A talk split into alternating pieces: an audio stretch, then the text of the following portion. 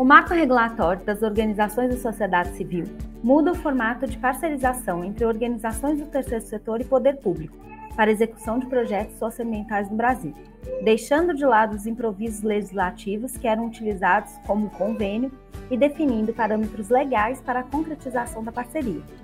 Nesse sentido, o Imirovski trouxe grandes mudanças para o terceiro setor, potencializando seu fortalecimento, já que para atender às exigências legais e acessar recursos públicos é necessário ser capaz de demonstrar que a OSC está preparada e possui uma gestão profissional. Olá, meu nome é Aline Seuane, eu sou diretora executiva do SEMAIS. E no episódio de hoje do Descomplique Miroski, vamos debater o tema Impacto do Miroski no terceiro setor, o fortalecimento das relações intersetoriais. O Descomplique Miroski é uma iniciativa do SEMAIS para o projeto Fortalecimento e Regionalização da Plataforma por um novo marco regulatório das organizações da sociedade civil, Plataforma Miroski, ação que é financiada pela União Europeia através da Comissão Europeia e que conta com o apoio da Caritas e da EL. Mesmo não sendo uma lei que regula de forma ampla a existência e gestão das organizações, o Mirovski toca em um ponto fundamental, que é a captação de recursos, fazendo com que todas as organizações precisam compreender e aplicar as regras trazidas pela lei. E para entender melhor o impacto que essa lei causou nas organizações, convidamos a Marcela Giovana, diretora-presidente do SEMAIS, membro do Confoco e da Frente Nacional de Fortalecimento dos Conselhos de Direito da Pessoa Idosa. E para conversar com a gente, convido a doutora Bianca Monteiro, advogada, especialista em associações e fundações, que atuou na implementação da lei em Belo Horizonte.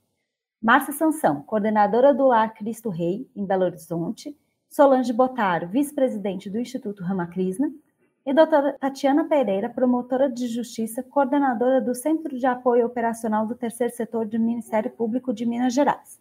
Sejam todas bem-vindas. Vou aproveitar e começar nossa conversa fazendo a pergunta que não quer calar. O marco regulatório, ele está cumprindo com o propósito de fortalecimento das parcerias? Olá a todas, que alegria de estar aqui, que prazer de conversar com vocês sobre esse assunto que tanto fortalece as parcerias. E aí, em nome do SEMAIS, agradecer essa participação, essa possibilidade desse diálogo e eu desejo muito que possamos trazer aqui ainda mais pontos para fortalecer o Miroski, mas principalmente as parcerias entre o poder público e as instituições sociais. É, a gente sabe que a conquista da 1319 foi uma conquista do terceiro setor, então eu acredito que sim, acredito que ela trouxe dois aspectos importantes. O primeiro, para o poder público compreender e conhecer melhor a realidade do terceiro setor. E para as associações, fundações, a gente encontra com essa lei um compromisso de uma maior gestão de qualidade e também uma, uma questão envolvendo a transparência dos seus dados, a transparência dos seus resultados e principalmente, né, falamos de que cada vez mais precisamos, poder público, instituições sociais, fazer entregas, né? trazer à comunidade resultados efetivos. Bom, e aí a gente começa essa nossa rodada de perguntas com uma afirmação muito boa, muito importante, que é o marco regulatório. Ele realmente tem mudado a vida das organizações e a vida do parceiro público. Olá, como vai? Cumprimento a todos e registro que é uma alegria ter um espaço para o Ministério Público nesta roda de conversa com pessoas tão experientes no setor. Marcela, verificamos que as organizações da sociedade civil, elas têm diferentes papéis na sociedade. Sua presença ocorre desde a etapa da formação da política pública, por meio de participação nos conselhos, por exemplo, bem como por meio da execução de projetos, certo? É, como é que você avalia essas duas frentes das organizações, né? Antes e depois da lei? Ou seja, quais que as principais diferenças que você vivenciou antes da lei, né, com essas parcerias e após a lei? Obrigada. Doutora Tatiana, eu que agradeço.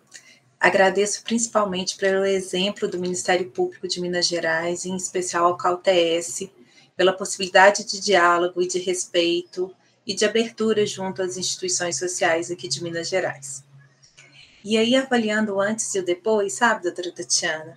A 1319, ela fez alguns convites.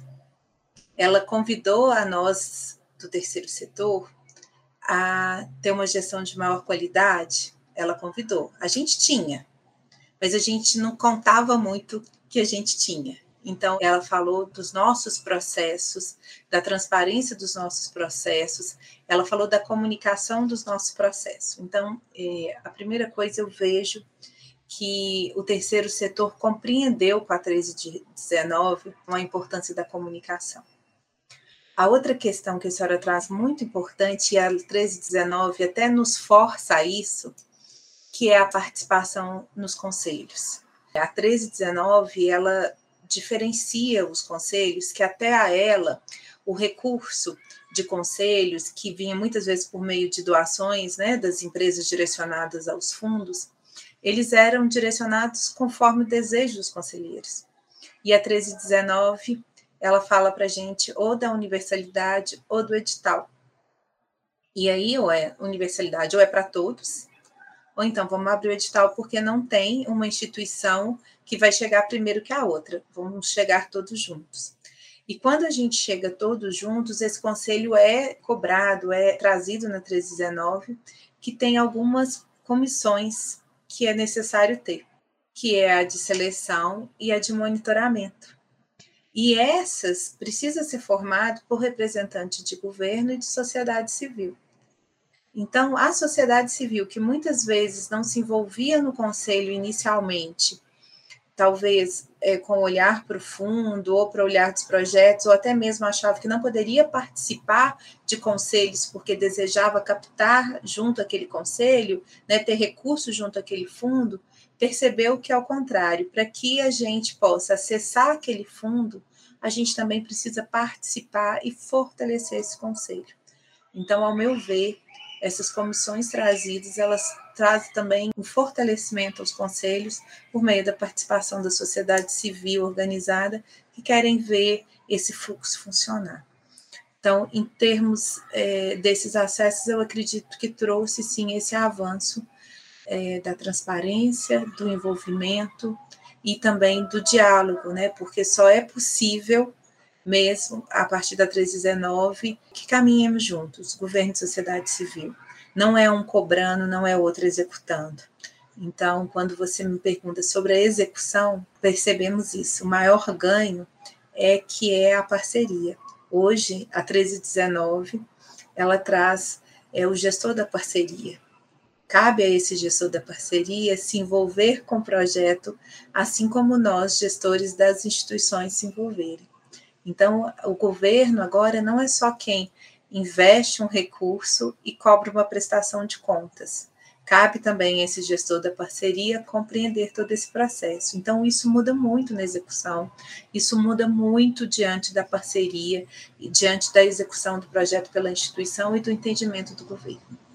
Doutora Bianca, você gostaria de fazer uma pergunta, complementar? Olá, ei Marcela, queria te fazer uma pergunta.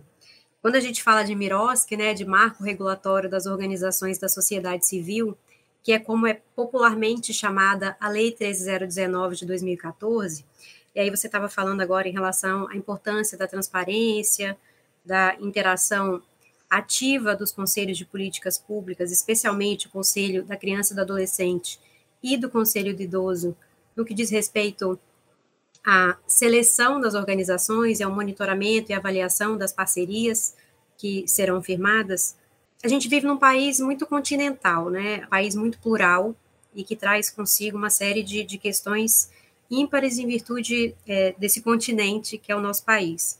E aí, quando a gente fala de uma lei que, se por um lado ela traz um grande avanço, que é justamente essa lógica de você ter uma lei que serve desde o norte até o sul ou seja, a gente tem uma regra clara que vai, se, vai servir para todo mundo se basear, que era um dos nossos dos desafios para quem atua na área de, de não ter um regramento que pudesse regulamentar as relações entre a administração pública e as organizações da sociedade civil de uma forma tão horizontal, digamos assim. Por outro lado, isso é, tem trazido alguns desafios justamente porque as, Os estados têm peculiaridades. Eu sei que você está envolvida com a política do idoso, né, o direito fundamental da assistência social em vários lugares do Brasil. Como é que você tem visto essa questão dos conselhos, especialmente aí fazendo um recorte da questão do idoso, que é onde você está mais inserida? Quais são os desafios que têm acontecido assim na prática, né? É, como é que os conselheiros, sejam eles governamentais ou representantes da sociedade civil, é, partindo de outras experiências para além do olhar de Belo Horizonte, se você tem, é, como é que você tem visto isso? Bianca, querida, que bom estar aqui com você. Distante, porque em outro estado, mas tão pertinho, né? É, e nessa caminhada, são anos juntas, né? Assim, desses desafios do, do terceiro setor, ou mesmo dos ganhos desse terceiro setor. E aí, Bianca, você to toca num assunto realmente, né? É uma lei que veio para trazer essa uniformidade e que a gente percebe que não é bem assim. Até mesmo pelos dois lados. Eu acho que a Miroski ela faz a gente pensar a relação do poder público as instituições, mas também nos faz pensar a relação das instituições com o poder público. E aí você me pergunta sobre os conselhos. O que, o que eu vejo por esse Brasil? E aí, nós, como você falou, do norte a sul, é, vamos verificar, vamos ver em termos do conselho da pessoa idosa, que vão ter conselhos fortes. Fortes, muitas vezes, na política no acompanhamento da política. Outros conselhos, muito fortes também, acompanhando a questão da violência. E aí temos novos conselhos tendo fundos fortalecidos, e Belo Horizonte é o exemplo disso, como também Rio Grande do Sul, entre outros. Mas o que, que a gente percebe? E aí percebemos até aqui dentro de Belo Horizonte. É, o Mirosk, ele traz uma possibilidade para todas as instituições. Então, muitas das instituições até passa a conhecer o conselho pela essa possibilidade de captação e não tem mal nenhum nisso, porque hoje a gente trabalha com lei de incentivo, é, sabemos aqui hoje com a Solange, com a Márcia, que são representantes de instituições, que nos últimos, podemos falar, nos últimos cinco anos, viemos vivendo momentos de desafios de captação de recursos, de sustentabilidade das instituições, e se as instituições encontram junto dos conselhos possibilidades de executar projetos que contribuem para a vida melhor do público atendido, né, do idoso ou da criança adolescente. Que bom que possamos caminhar juntos e que possamos fazer essas ações, e não tem mal nenhum. E aí o Miroski convida, né, nesse momento, as instituições a participar, como eu falei com a doutora Tatiana. E aí é um desafio, muito sincero, Bianca, participar de conselhos para as instituições é, é uma opção, mas é uma opção de investimento. Por quê? Porque hoje participar, conforme, do, conforme o Miroski, de uma comissão de seleção ou de uma comissão de monitoramento, demanda de um funcionário da instituição muito tempo. E, por outro lado, a gente também precisa que a gente tenha governos que investem nesses conselhos. As secretarias eh, executivas de conselho cabe ao município fortalecê-las. É dado ao município a responsabilidade de amparar, de, de fortalecer a secretaria executiva. Então, nós precisamos também, por outro lado, que o governo assuma a sua função. Nesse sentido, o que eu vejo é que a gente ainda caminhou pouco em termos de Brasil é, que a gente tem muito a caminhar em termos de maior entendimento, seja da função do conselho, seja principalmente de conhecer um pouco mais sobre o papel dos conselheiros. Então, esse é um desafio.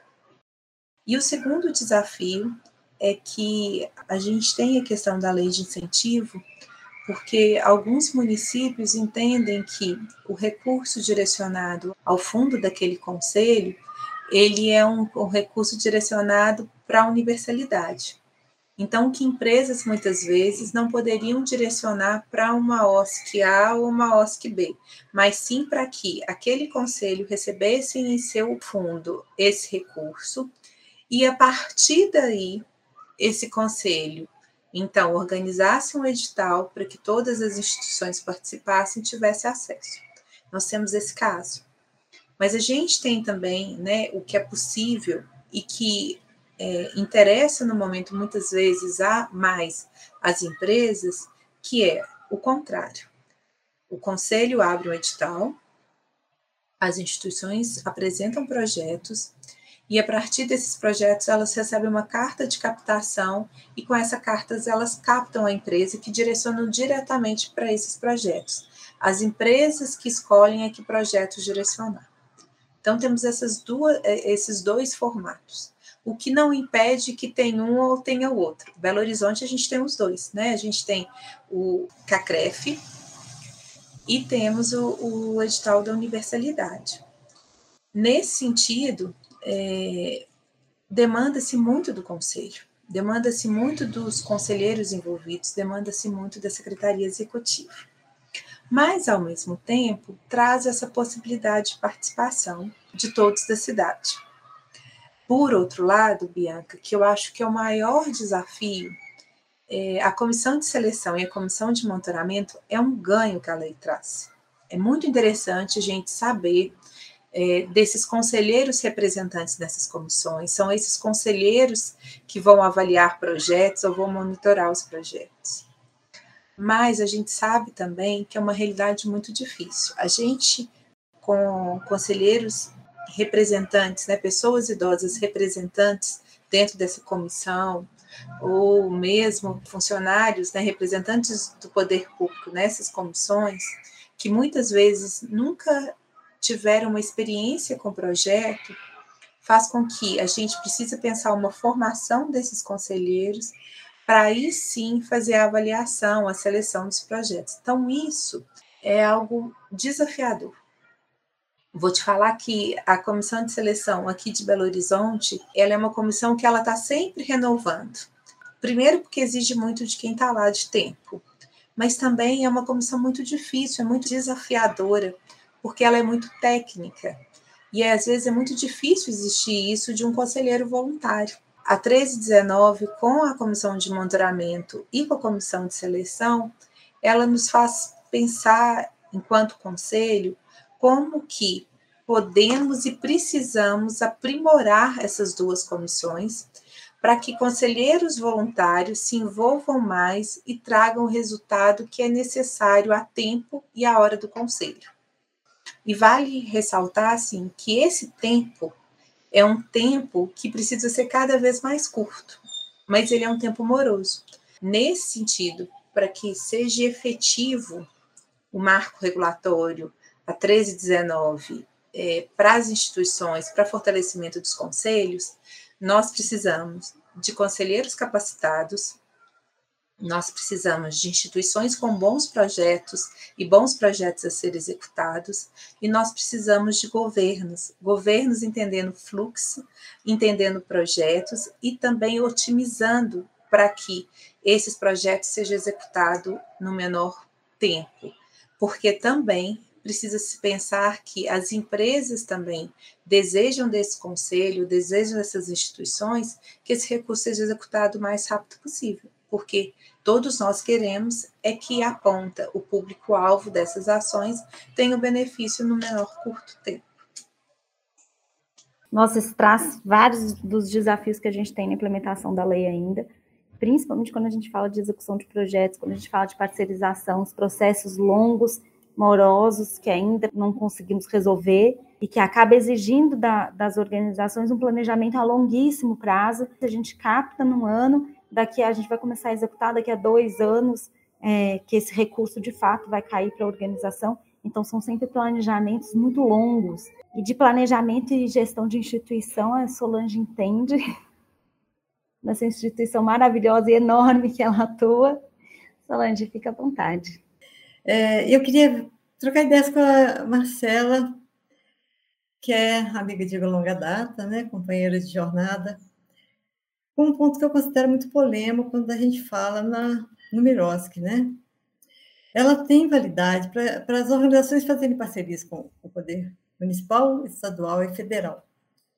Mas levando-se em conta que no Brasil a maior parte das ONGs é de pequeno porte, quando consegue ser de pequeno porte, que muitas são muito informais também, nunca vi uma prestação de contas tão enlouquecedora quanto o poder público solicita da gente, né? Uma coisa assim, totalmente absurda. Quer dizer, você tem que ter mão de obra competente, você tem que ter tempo. Então, essa relação, é, eu percebo que, é, mesmo depois de Miroski, não percebo como ela pode ser melhorada. O que, que você acha? Você tem uma circulação mais ampla, você conhece bem de perto essa relação também? É, como a minha organização que eu atuo é uma organização grande, a gente consegue se organizar um pouquinho nesse processo. Mas eu fico imaginando uma organização pequena, é, tendo que gerir tudo isso e, e para captar o recurso para ela funcionar. Como que você vê essa, essa é, a melhoria que o Amirovski pode ter trazido é, na operacionalização desse processo em cada organização? Solange, querida, e é muito bom estar aqui com você, porque o Rama Krishna foi a instituição que me falou da importância da gestão antes até de ser do Ser Mais, né, Bianca? Nós visitávamos o Ramakrishna para ver uma placa, para conhecer uma placa, onde o Ramakrishna contava para todos nós, isso antes de 2000, quais eram seus patrocinadores. A gente nem discutia transparência naquela época, né, Solange? E você já contava para a gente, já contava da importância. E aí, Solange, eu preciso te dizer que eu sou muito otimista, né? mas na sua pergunta eu vou te falar que não. Eu vou falar que o Miroski ele é para todos, ele é para ser universal para as instituições, mas a gente ainda nessa corrida, a gente ainda tem umas deixadas para trás. Deixada para trás por muitas vezes ou o próprio governo ou próprias empresas não entenderem a importância de se investir em gestão de fortalecer a gestão das instituições. Quem de nós nunca teve questionado por alguém, você vai pagar a contabilidade? Ou então, por que está pagando um técnico administrativo esse valor? Ou mesmo, muitas vezes questionam os valores que pagamos à nossa equipe. Não se questiona o trabalho da gente, muitas vezes, se questiona a quem valorizamos de nossa equipe. Então, esses são desafios culturais de que o terceiro setor faz mais com menos. Não é isso. A gente faz mais e a gente precisa fazer mais com mais. Com qualidade, com gestão. Muitas vezes, muitas instituições ainda acreditam que entre investir no seu administrativo, na sua transparência, na sua comunicação, como eu já falei, acredito que é melhor atender um pouco mais o seu público necessitado. Só que a gente já está aprendendo, e eu acho que o Miroski trouxe essa reflexão, que a gente precisa investir na nossa gestão para a nossa sustentabilidade, para tornar sustentável essas ações. Hoje, eh, nós do SEMAIS temos uma preocupação de como está o terceiro setor depois dessa pandemia. Né? Sabemos aí que as doações, sabemos aí que ações de pequenas instituições que traziam sustentabilidade tornou impossível. Aqui, né, Bianca, em Minas, a gente gosta muito de um cafezinho, ou a gente gosta muito de um forró, ou a gente gosta muito de um almoço, que isso dentro das instituições trazia sustentabilidade. E veio a pandemia e isso tudo acabou. Aquele bazar que muitas vezes mantinham várias instituições também acabou. E quais são as opções, então, né, dessas instituições? Onde que está a possibilidade de captação? Está em editais, porque a 1319 ela traz a questão do edital para o poder público, mas ela também incentiva as empresas a isso, porque ela traz esse novo, esse novo formato, né? E o que, que acontece? Essas pequenas instituições, elas não foram preparadas na sua gestão, mas também muitas vezes não tiveram a capacitação de como escrever um bom projeto. Porque vamos ser sinceras, né, Solange? Nós, para participarmos de edital, escrever um projeto, nós envolvemos três, quatro pessoas da nossa equipe e as nossas noites de sonos. Vamos combinar? E aí, essas pequenas instituições não têm esse instrumento, não têm essa ferramenta, não têm esse conhecimento. Então, por aí ela já torna um pouco é, afastada. E depois o que você falou, para conseguir projetos, muitas vezes até esse projeto apresentado ele é minimizado. E aí, na hora que ele é executado, ele não é possível de ser concluído. Seja porque eu coloquei um valor a menos, o meu orçamento, eu, eu forcei para o orçamento ficar um pouco mais baixo, então porque a, vamos tirar essa menina da comunicação, porque a gente pede a psicóloga para fazer a comunicação para as empresas. E aí a gente não tem o profissional responsável pela área para executar. Então, é, voltando assim, eu acho que para as pequenas instituições ainda é um grande desafio.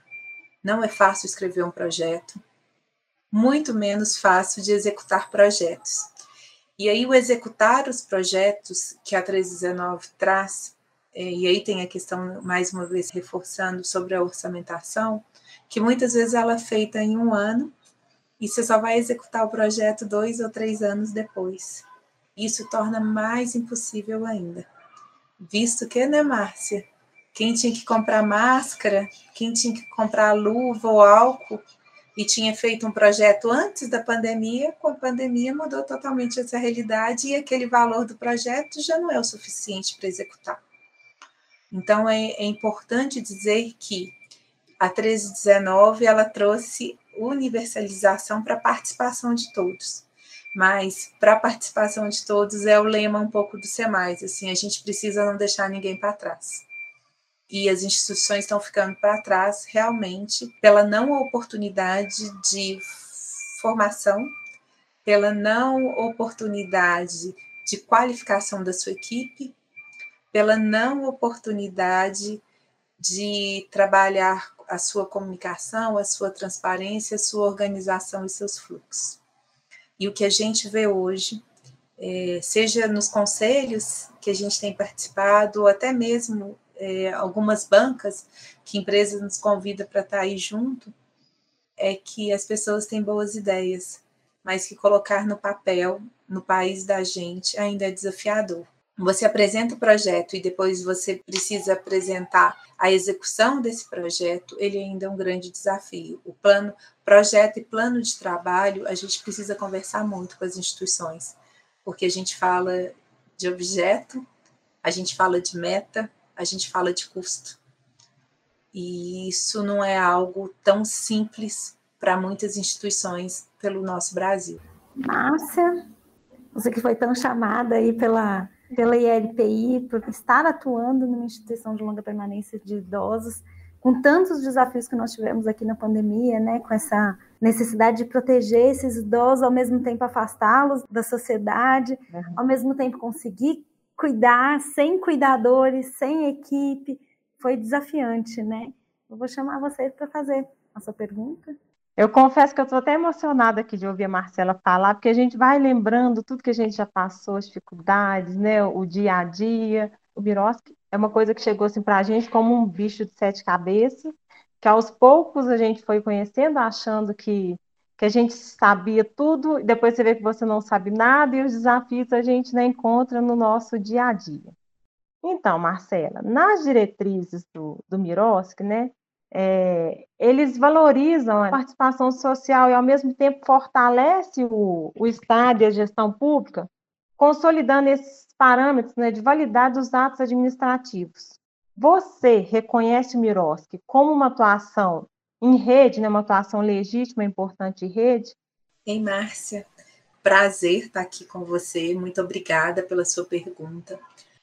Então, Eu acho que você me fez uma pergunta desafiadora, porque acredito eu assim que o trabalho de rede e aí a, a, essa relação, né, poder público, instituição social, é um grande desafio para o país da gente, porque é a mudança de cultura. O governo que muitas vezes chamava essas instituições de uma parceria, eu, eu brinco com esse comentário muitas vezes quando eu falo do SEMAIS, que às vezes chamava a gente porque gostava do nosso arroz. Aí quando a gente falava, ai, que ótimo, vem cá, eu vou fazer o arroz para você, entrava na sua casa e falava, não, essa panela tá errada, esse óleo tá errado, não é assim que se faz, não. Assim se entendia a parceria.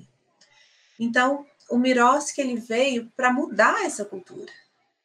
Ele veio para mudar de que, olha, se é para parcerizar com você, eu preciso respeitar o jeito que você faz. E eu preciso que você exista. Porque muitas vezes eu ia lá, ainda queimava o seu arroz e ia embora. Né? E agora não. Então o Miroski ele vem e fala: olha, preciso ter parceria. E fala para as instituições: olha, eu estou te dando possibilidade. E aí você está se igualando a todos, mas você precisa se organizar. E, por outro lado, ele ainda fala para o governo o seguinte: sabe essas instituições? Elas assumem com vocês um compromisso de resultado. É, o Miroski fala para o poder público que, olha, essas instituições pode chegar onde você não chega. Confie nessa parceria. Vá nessa parceria que o mérito não é só dessa instituição. O mérito da parceria é do governo e da instituição. E quem ganha é a comunidade em geral. Porque hoje, Márcia, você conhece a realidade aí do Barreiro como ninguém. E se fosse para o poder público, se fosse para a Prefeitura de Belo Horizonte ou para o Estado de Minas Gerais executar uma proposta aí, jamais seria uma proposta de tão conhecimento, de tão resultado como você consegue alcançar. Porque essa realidade, essa pequena realidade, você transforma. Eu não sei o que acontece, que fazemos tantas coisas boas e pequenos desvios ganharam manchetes várias vezes, né? Tivemos vários erros, mas os erros do terceiro setor muitas vezes não foram esquecidos. Então sempre se desconfia da gente. E agora a gente consegue falar disso, né? E muitas vezes a gente já ficou um pouco acuado com essa desconfiança. Então, a 1319 hoje, é, eu acredito nesse trabalho de rede, nesse trabalho de envolvimento de ambos, é, Márcia, no sentido de acreditar, no sentido de que ambos precisamos nos unir para que tenhamos resultados efetivos. Sociedade civil sozinha não vai conseguir, e nem governo sozinho vai conseguir. E aí, para que se tenha esse reconhecimento e para que se tenha essa boa relação, é preciso destacar com a 1319 uma peça fundamental, que é o gestor da parceria. O gestor da parceria é trazido na 1319 como essa pessoa, que também é a pessoa que vai conhecer da realidade. É também essa pessoa que vai conhecer o projeto é essa pessoa que vai conhecer a instituição, que vai dialogar com a instituição sobre os seus resultados, mas também dos desafios da comunidade. Novamente, aqui dentro dessa perspectiva que você está trazendo do terceiro setor, né? Você teria aproximadamente aí os números ou dados que revelam a importância do terceiro setor para a execução de serviços hoje prestados aos cidadãos, por exemplo, no município de Belo Horizonte em parcerias de serviços prestados aí por organizações da sociedade civil, você teria números aproximados para demonstrar essa importância aí do terceiro setor nessa seara da prestação de serviços públicos de forma indireta? A doutora Tatiana, vou ser muito sincera que em termos de número não vai estar na, na ponta da língua, não. Mas eu preciso dizer que Belo Horizonte temos aí, em termos de parceria com resultado efetivo na sociedade, na parte da educação, as creches comunitárias. Belo Horizonte, até muito pouco tempo, não tinha creches públicas. Temos recente, no, no, nos últimos governos. Então, a, a, a porcentagem de creches comunitárias parceiras do município é bem maior. Todas as instituições de permanência para idosos em Belo Horizonte são ILPIs parceirizadas, filantrópicas, parceiras com o município. Na parte da saúde, a maioria dos hospitais de Belo Horizonte são hospitais, fundações ou associações, que muitas vezes têm aí parceria com o município para atendimento. Me veio à cabeça muito rápido, como o Hospital da Baleia, ou mesmo o Hospital Mário Pena. Então, sabemos sim que essas instituições hoje têm um papel fundamental na parceria é, com o município para a entrega do público fim. E eu acho que a pandemia, sabe, doutora Tatiana, ela mostrou muito isso. As instituições sociais, as associações, nós tivemos que nos reinventar, porque o público batia na porta da gente. Muitas vezes o acesso ao, aos equipamentos públicos não eram tão fáceis como era com as instituições. Em alguns momentos, os equipamentos sociais foram fechados por causa da pandemia. Mas a ILPI, que está com seu idoso sonalizado, ela não fechou. Então, quantos não bateram na sua porta, não foi, Márcia? pedindo uma institucionalização do seu idoso, ou pedindo uma cadeira de banho emprestada, ou se não, uma cesta básica para alimentar a sua família. Então, eu ressalto que as instituições, né, nesse momento da pandemia, mostraram ainda mais a sua força e tiveram que se reinventar para não fechar os olhos para o seu público atendido. Marcela, é, na verdade tem uma invisibilidade das organizações sem fins lucrativos de uma maneira como, como um todo, né? Não só das parceiras com o município, mas muitas que fazem geração de renda própria, inclusive, que buscam outras fontes de financiamento, recursos internacionais, é, doação de pessoa física, direto de empresas, e que de alguma maneira tem um impacto nas políticas públicas municipais, estaduais ou federais, inclusive, e que acabam atendendo a comunidade, a sociedade e garantindo a efetividade de direitos fundamentais tão caros e tão básicos como saúde, educação, assistência social, cultura.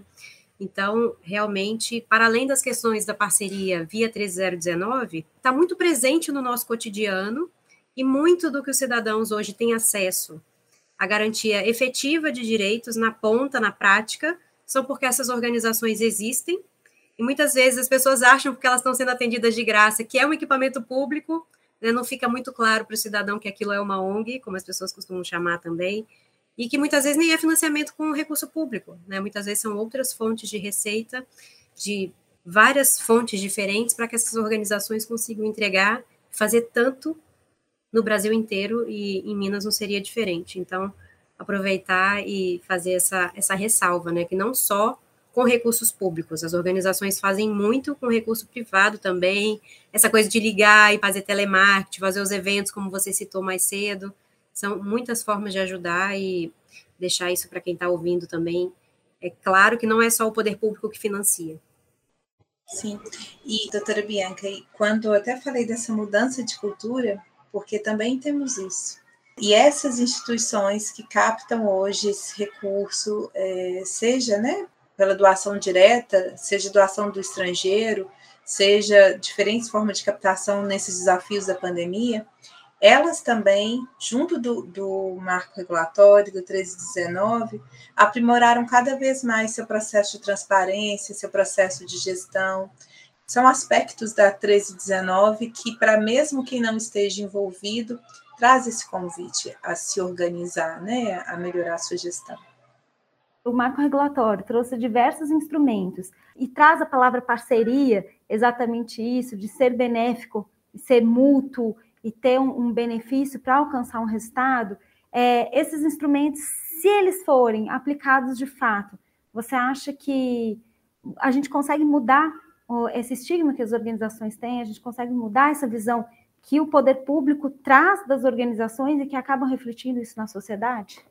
Aline, sim, Agora, eu acho que o instrumento ele é sempre válido quando a gente tem o um compromisso e quando temos um objetivo comum de fazer acontecer.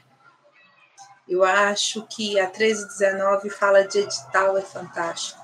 Falar de projeto é fantástico. Você poder organizar suas ideias de forma que elas se tornem executável é maravilhoso. Falar de comissão de seleção, comissão de monitoramento, falar de orçamentação de forma efetiva para que realmente queremos, né? Ou mesmo falar de prestação de contas do que realmente é necessário, precisamos olhar para esses instrumentos como os instrumentos para facilitar e não para ganhar mais tempo, ou não para dificultar, ou não trazer de uma forma que não seja viável a participação de todos. Porque né, é possível que a gente solte um edital que só um tipo de instituição consiga participar. Se a gente é, soltar um edital com uma linguagem difícil, com exigências ou linhas de trabalhos impossíveis para aquele território. Então, é muito preciso, e aí eu reforço o papel de onde, é, do conselho, do qual hoje eu também faço parte do Confoco, que é esse de discutir as parcerias, de discutir os fluxos, da gente realmente compreender a que esses instrumentos vieram, de que forma que esses instrumentos que, que a 1319 traz, de que forma que ela possa otimizar a gestão das instituições, de que forma que ela possa realmente também facilitar a parceria, a execução do poder público diante dessa parceria com as instituições e de que forma que isso realmente possa ser efetivo. A profissionalização e a falta de transparência ainda são grandes problemas enfrentados aí pelas entidades do terceiro setor. Como você vislumbra isso? Como enfrentar essas questões? Né? A gente pensando aí nas, nas de pequeno porte, né? Existe muito delas, são disponibilizados vários instrumentos que ela pode fazer uso, mas ela não tem, eu imagino a dificuldade dela de sair daquele ponto inicial, do ponto zero, né? E o que que você imagina, Marcela? O que, que você traz de, de ideia? Como capacitar, né, profissionalizar melhor essas entidades, principalmente as pequenas, para que elas também possam conseguir parcerias? Vejo também que é uma mudança de, de paradigma, uma mudança de conceito, onde que precisamos sim ter a gratidão por esse trabalho que as instituições acontecem, realizam aí no seu território pequenas, mas também de empoderá-las. E aí é preciso que o poder público, nas suas parcerias, repense mesmo o valor direcionado a essas instituições. Às vezes, propostas, editais são lançados como fechados, com objetos definidos, que é praticamente impossível de ser executado. Que quem me pergunta, eu falo, faz essa conta, que essa conta não fecha no final. Então a gente tem que parar com isso perder essa cultura do fazer mais com menos. A gente precisa fazer com o que é, que é necessário para fazer. A gente só precisa fazer mais no sentido da qualidade, do respeito, na garantia de direito. Mas o menos em termos de recursos a gente não pode, não precisa. A gente precisa realmente, né, ter cada vez mais o corpo técnico dessas instituições e sua diretoria atentos à formação, atentos a se aprimorar, atentos às editais. Hoje, assim como o SEMAIS e há várias instituições no Brasil inteiro com processo de formação, temos vários cursos de fortalecimento de gestores. É preciso que a gente esteja atento a isso, a valorizar e a capacitar as nossas equipes. A gente precisa entender a importância da comunicação no terceiro setor a gente precisa dizer das nossas ações. Muitas vezes a gente precisa saber até comunicar as nossas fragilidades. Então, eu, eu acredito que precisamos investir também, além da gestão, na comunicação. E essa mudança de paradigma, que realmente não se questiona salário em terceiro setor, não se questione, por favor, se é comprado um computador, uma impressora, nem todo recurso investido numa instituição, numa associação, numa fundação, ele tem que ser literalmente para a ponta, para o atendimento daquela pessoa da ponta. Porque quando eu fortaleço a gestão, eu fortaleço o processo, eu fortaleço e faço e penso na sustentabilidade do atendimento na ponta. Doutora Bianca, quer completar? Nos últimos três anos, até foi antes da pandemia, eu venho percebendo assim um aumento significativo no número de iniciativas de aceleração gratuita para dirigentes e gestores de organizações. Agora, a gente tem um problema cultural, porque as pessoas acham que precisa só amor, porque é projeto social, não precisa se qualificar, e às vezes, porque é gratuito, se inscreve e não leva a sério o compromisso de assistir às aulas, de fazer as atividades, porque o conhecimento não vem por osmose, tem todo um, um empenho que tem que fazer. E aí realmente assim é um, todo um ecossistema que precisa rever os seus conceitos, né? Muitos anos achando que o social era só um puxadinho, um favor, uma ajuda, e aí elevar esses direitos à categoria de políticas públicas, de direitos fundamentais, as pessoas terem clareza de que tem ciência, tem técnica por trás para ter resultado, né? Que não dá para a gente falar é, disso sem as propriedades devidas e que o amor ele está contido, porque ninguém vem para o terceiro setor para ficar rico, a rigor, né? São organizações sem fins lucrativos. O que a gente quer é remuneração digna e respeito, inclusive, a ODS 8, trabalho decente, onde os profissionais sejam é, devidamente remunerados, eles sejam reconhecidos, eles sejam respeitados. E uma coisa é o trabalho voluntário, que tem o seu lugar, e a outra coisa é o trabalho profissional, que a gente precisa cada vez mais falar sobre isso e ir mudando essas chavinhas. Mas quando eu vejo essas iniciativas surgindo cada vez mais, me, assim, aquece o meu coração de imaginar que é um outro caminho que a gente está construindo. Só que essas mudanças elas são lentas, né, quase que geracional, mas a preocupação sempre é com as pequenas. Alguém inventou que era fácil ganhar dinheiro no terceiro setor, não sei, né? Tem uns, uns mitos assim, é fácil captar recurso, recurso, é fácil, é lei de incentivo, e é justamente o contrário. E aí, aos poucos, os que vieram é, aventurar vão ficando pelo caminho. Algumas pessoas com muito boa fé ficam pelo caminho pelo amadorismo, que às vezes chega a ser, a ser triste para gente. Mas, por outro lado, eu tenho. Também sou como você, Marcela, muito otimista e a gente nessa caminhada vê muita coisa boa acontecendo. Vamos ficar com o copo meio cheio ao invés de ficar com o copo meio vazio.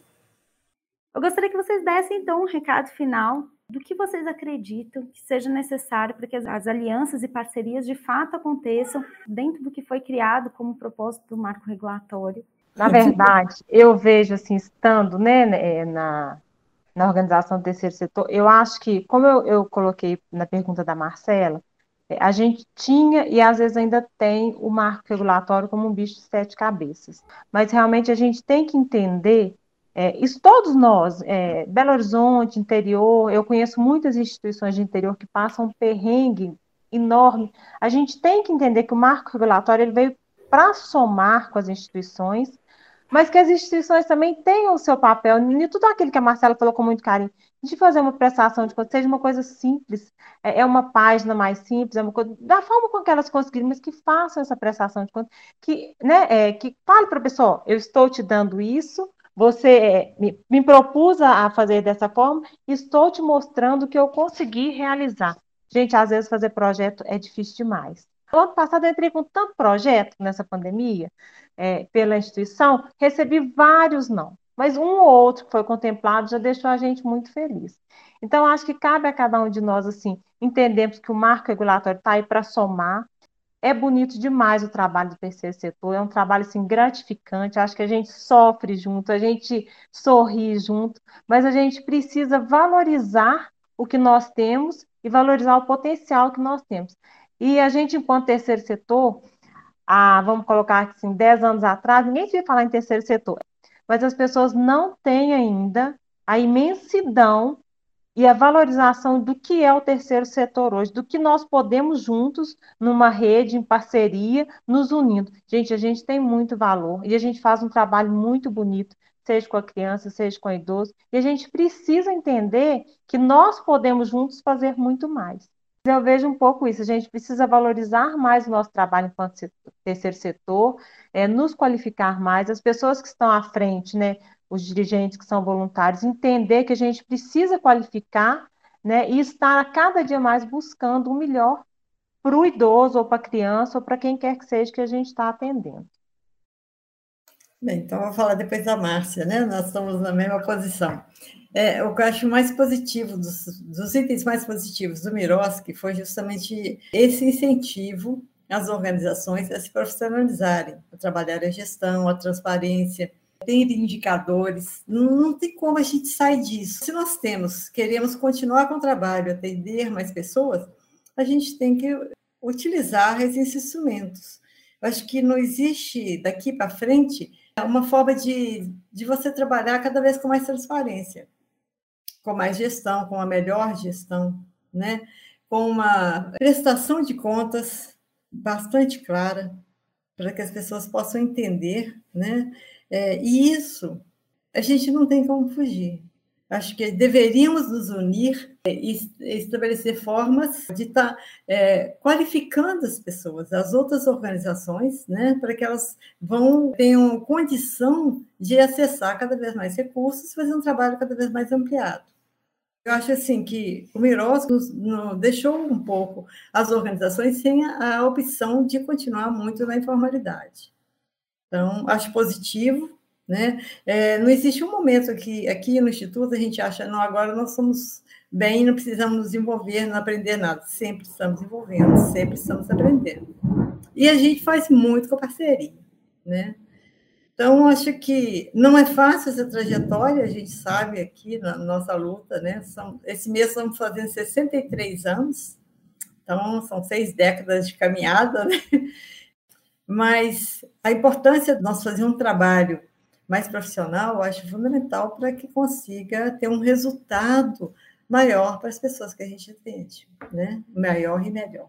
Pensando em tudo que todas estão dizendo, não há dúvidas, né, de que o novo marco regulatório trouxe aí mais segurança jurídica para as organizações da sociedade civil, na medida em que as normas estruturantes hoje, por exemplo, estão num único diploma, né? Lembro que eu trabalhava antes no patrimônio público. Era tanta confusão com convênios, as entidades tinham que que ficar implorando né, por, por parcerias e não, não, havia critérios objetivos bem delimitados e definidos que pudesse trazer essa universalização trazida pela Marcela no início aí para nós. Mas de outro lado, a lei também traz uma série de, de requisitos mínimos né, para celebração de parcerias, a necessidade de, de que elas é, atuem com planejamento e também profissionalização e transparência, né? E eu penso que para ajudar as entidades também né, nessa profissionalização e nessa transparência, nós precisamos realmente estarmos conectados, nos comunicar constantemente, eh, através de diversos projetos também que nós já temos feito, né? Então, assim, é realmente trazer possibilidades por parcerias para essa capacitação das entidades, para que elas possam avançar ainda mais no sentido aí da merecida valorização e também para que elas, que elas consigam cada vez de forma melhor atender a nossa sociedade, que é o que as entidades também fazem, né? Tantas pessoas vulneráveis no nosso país que precisam do, do atendimento de excelência que vem sendo prestado por tantas aqui, duas até presentes aqui conosco hoje, que fazem tanta diferença na comunidade local. Eu queria agradecer muito, foi muito bom ouvir, deixar o Ministério Público aí sempre de portas abertas para parcerias, no sentido da gente minimizar ao máximo as mazelas da nossa sociedade. É, eu queria lembrar que a 13019 de 2014 é uma lei. E às vezes a gente fala de marco regulatório como se de repente fosse surgir algo que fosse resolver todos os nossos problemas.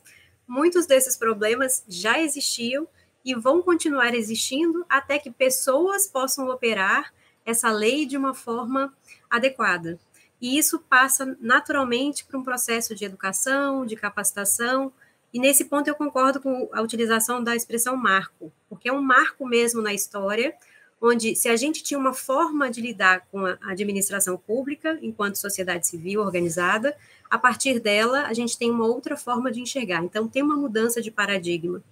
Mas só ter a lei não adianta. Então tem que ter um compromisso público, um compromisso orçamentário, tem que ter dinheiro, porque custa capacitar pessoas, tem que ter boa vontade de quem está operando a lei, tanto do parte da administração pública quanto por parte das organizações. Então é nesse sentido que eu acho que a expressão, a palavra parcerias ganha, mais sentido. Ou todo mundo se une para entender que a lei não vai fazer nada sozinha e a lei, a gente sabe que a gente está no Brasil, é um processo político muito complicado para colocar uma lei em vigor. Então, é uma lei que vai precisar sempre de ajustes, de estar sendo revista, já foi substancialmente alterada pela 13204 de 2015, ou seja, as próprias organizações também podem fazer advocacy para melhorar essa lei. O mais importante é entender que ela não vai resolver nada sozinha se não tiver administração pública e sociedade civil batalhando para que a lei seja cumprida. Para mim, a 1319, eu, se, eu, se eu pudesse resumir, resumiria em respeito. Possamos, instituições, respeitar cada vez mais o nosso público atendido, atendendo com qualidade, com resultado, com o, com o nosso melhor. Que possamos respeitar nossos funcionários, remunerando bem, trazendo bons equipamentos, cuidando dessas pessoas que cuidam. Que possamos cuidar da nossa comunicação, possamos respeitar nossa gestão, trazendo ela de qualidade, respeitar nossa diretoria, que muitas vezes é voluntária, e que com essa diretoria possamos né, estar sempre mantendo essa instituição, mantendo a missão, os valores, os compromissos éticos dessa instituição. E aí também o respeito por lado do, do governo, do poder público que deseja uma parceria. Respeite a instituição, respeite essa instituição que está lá na ponta, nos diferentes lugares. Respeite o funcionário que será designado para ser o gestor da parceria capacitando. Ninguém nasce sabendo de associação, fundação, de prática social, de prática de meio ambiente, cultura, precisa de formação. Principalmente, ninguém nasce sabendo de plano de trabalho, de projeto, de orçamentação.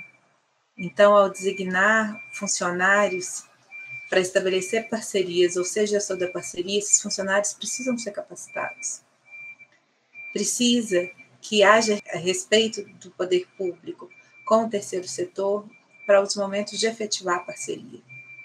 E, principalmente, precisa respeito entre ambos para que chegamos no denominador comum, no resultado comum. Governo precisa respeitar sociedade civil e sociedade civil precisa respeitar governo.